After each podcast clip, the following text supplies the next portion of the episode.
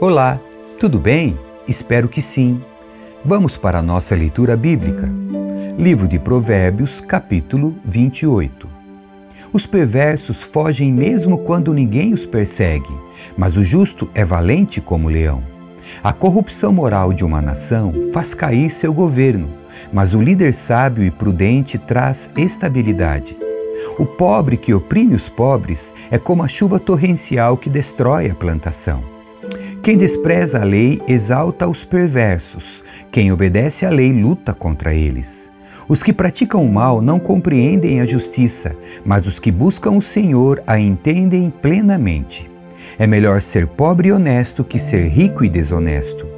O filho que obedece à lei demonstra prudência, aquele que anda com libertinos envergonha seu pai. O lucro obtido da cobrança de juros altos terminará no bolso de alguém que trata os pobres com bondade. As orações de quem se recusa a ouvir a lei são detestáveis para Deus. Quem leva os justos para o mau caminho cairá na própria armadilha, mas os íntegros herdarão o bem. O rico pode se considerar sábio, mas não engana o pobre que tem discernimento. Quando os justos são bem-sucedidos, todos se alegram. Quando os perversos assumem o poder, as pessoas se escondem. Quem oculta seus pecados não prospera. Quem os confessa e os abandona recebe misericórdia. Quem teme fazer o mal é feliz, mas quem endurece o coração cai em desgraça. O governante perverso é tão perigoso para os pobres quanto o leão que ruge ou o urso que ataca. O governante que não tem entendimento oprime seu povo, mas o que odeia a corrupção tem vida longa. A consciência atormentada do assassino o levará à sepultura, ninguém tente detê-lo. O íntegro será salvo do perigo, mas o perverso será destruído repentinamente. Quem trabalha com dedicação tem fartura de alimento, mas quem corre atrás de fantasias acaba na miséria. A pessoa fiel obterá grande recompensa, mas o que deseja enriquecer depressa se meterá em apuros. Nunca é bom agir com parcialidade, mas a quem faça o mal até por um pedaço de pão. O ganancioso tenta enriquecer depressa, mas não percebe que caminha para a pobreza. No fim, as pessoas apreciam a crítica honesta muito mais que a bajulação. Quem rouba de seu pai e de sua mãe diz: Que mal há nisso? não é melhor que o assassino. A ganância provoca brigas, a confiança no Senhor conduz à prosperidade. Quem confia no próprio entendimento é tolo, quem anda com sabedoria está seguro. Quem ajuda aos pobres não passará necessidade, mas quem fecha os olhos para a pobreza será amaldiçoado. Quando os perversos assumem o poder, as pessoas se escondem. Quando eles são destruídos, os justos prosperam capítulo 29. Quem sempre se recusa a aceitar a repreensão será destruído de repente sem que possa se recuperar. Quando os justos governam, o povo se alegra. Quando os perversos estão no poder, o povo geme.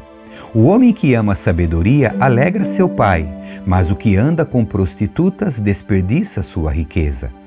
O rei justo dá estabilidade à nação, mas o que exige subornos a destrói. Quem bajula os amigos prepara uma armadilha para os pés deles. A pessoa má é pega no laço do próprio pecado, mas o justo escapa e grita de alegria. O justo se preocupa com os direitos dos pobres, mas o perverso não dá a mínima atenção para isso. Os zombadores alvoroçam a cidade inteira, mas os sábios acalmam a ira. Se o sábio levar o insensato ao tribunal, haverá tumulto e zombaria, mas nada se resolverá. Os sanguinários odeiam o íntegro, mas os justos procuram ajudá-lo. O tolo mostra toda a sua ira, mas o sábio a controla em silêncio. Se um governante der atenção aos mentirosos, todos os seus conselheiros serão perversos. O pobre e o opressor têm isto em comum: o Senhor permite que ambos enxerguem. Se o rei julgar os pobres com justiça, seu trono durará para sempre. A criança que é corrigida se torna sábia, mas o filho indisciplinado envergonha sua mãe. Quando os perversos estão no poder, o pecado se multiplica, mas os justos verão sua queda. Discipline seus filhos e eles darão paz a seu espírito e alegria a seu coração. O povo que não aceita a orientação divina se corrompe, mas quem obedece à lei é feliz. Para corrigir o servo é preciso mais que palavras, ainda que ele as entenda, não obedecerá.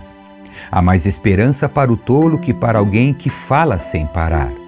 O servo mimado desde a infância se tornará rebelde. A pessoa irada provoca conflitos. Quem perde a calma facilmente comete muitos pecados. O orgulho termina em humilhação, mas a humildade alcança a honra. Quem ajuda o ladrão prejudica a si mesmo. Sob juramento, não ousa testemunhar. Temer as pessoas é uma armadilha perigosa, mas quem confia no Senhor está seguro. Muitos buscam o favor dos governantes, mas a justiça vem do Senhor. O justo despreza o injusto, o perverso despreza o íntegro. Capítulo 30 Ditados de Agur Os ditados de Agur, filho de Jaque, contêm esta mensagem: Estou cansado, ó Deus Estou cansado e exausto, ó Deus. Sou mais tolo dos homens, não tenho discernimento. Não aprendi a sabedoria humana, nem tenho conhecimento do santo. Quem é capaz de subir aos céus e descer? Quem segura o vento com as mãos? Quem envolve os oceanos em sua capa? Quem criou o mundo inteiro? Qual é seu nome? E qual é o nome de seu filho? Diga-me se é que sabe.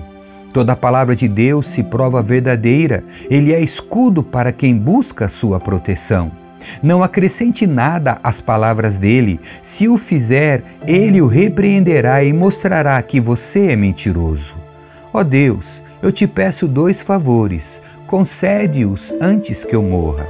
Primeiro, ajuda-me a ficar longe da falsidade e da mentira. Segundo, não me des nem pobreza nem riqueza Dá-me apenas o que for necessário, pois se eu ficar rico, pode ser que te negue e diga: Quem é o Senhor? E se eu for pobre demais, pode ser que roube e com isso desonre o nome do meu Deus. Não fale mal do servo a seu senhor, do contrário, o servo o amaldiçoará e você sofrerá as consequências. Alguns amaldiçoam o pai e são ingratos com a mãe. Consideram-se puros, mas são imundos e nunca foram lavados. Olham ao redor com orgulho e lançam olhares de desprezo.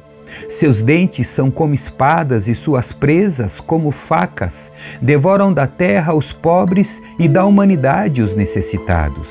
A sanguessuga tem duas bocas que dizem mais, mais. Há três coisas que nunca se satisfazem, ou melhor, quatro que nunca dizem é suficiente a sepultura, o ventre estéril, o deserto sedento e o fogo abrasador. O olho de quem zomba do pai e despreza as instruções da mãe será arrancado pelos corvos do vale e devorados pelos abutres. Há três coisas que me deixam maravilhado, ou melhor, quatro coisas que não entendo, como a águia plana no céu, como a serpente rasteja sobre a rocha, como a embarcação navega no mar e como o homem ama a mulher.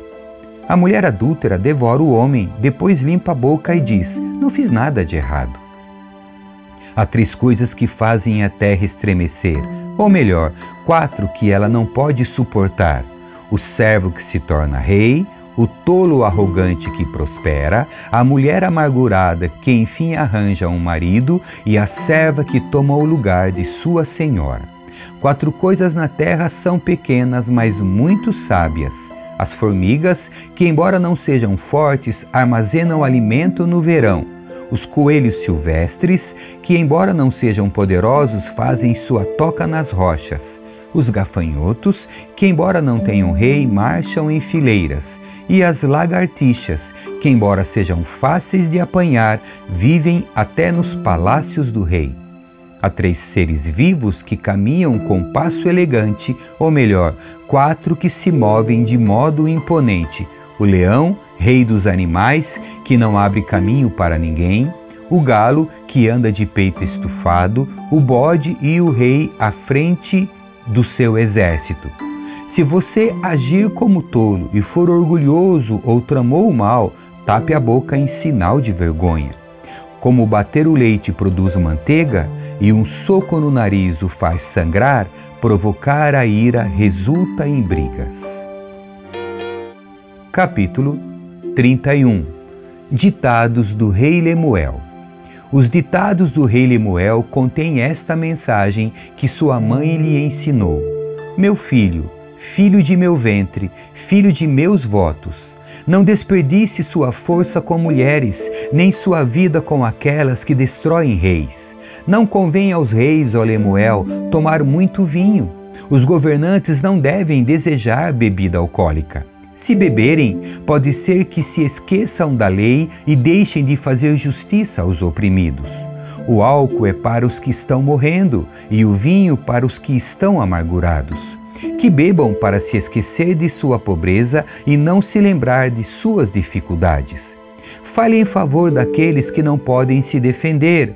Garanta justiça para os que estão aflitos. Sim, fale em favor dos pobres e desamparados e providencie que recebam justiça. A mulher virtuosa. Quem encontrará uma mulher virtuosa? Ela é mais preciosa que rubis. O marido tem plena confiança nela e ela lhe enriquecerá a vida grandemente. Ela lhe faz bem e não mal todos os dias de sua vida. Ela adquire lã e linho e com alegria trabalha os fios com as mãos. Como navio mercante traz alimentos de longe, levanta-se de madrugada para preparar a refeição da família e planeja as tarefas do dia para suas servas. Vai examinar um campo e o compra, com o que ganha planta um vinhedo. É cheia de energia, forte e trabalhadora. Certifica-se de que seus negócios sejam lucrativos. Sua lâmpada permanece acesa à noite. Suas mãos operam o tear, seus dedos manejam a roca. Estende a mão para ajudar os pobres e abre os braços para os necessitados. Quando chega o inverno, não se preocupa, pois todos em sua família têm roupas quentes. Faz suas próprias cobertas e usa vestidos de linho fino e tecido vermelho. Seu marido é respeitado na porta da cidade, onde se senta com as demais autoridades. Faz roupas de linho com cintos e faixas para vender aos comerciantes.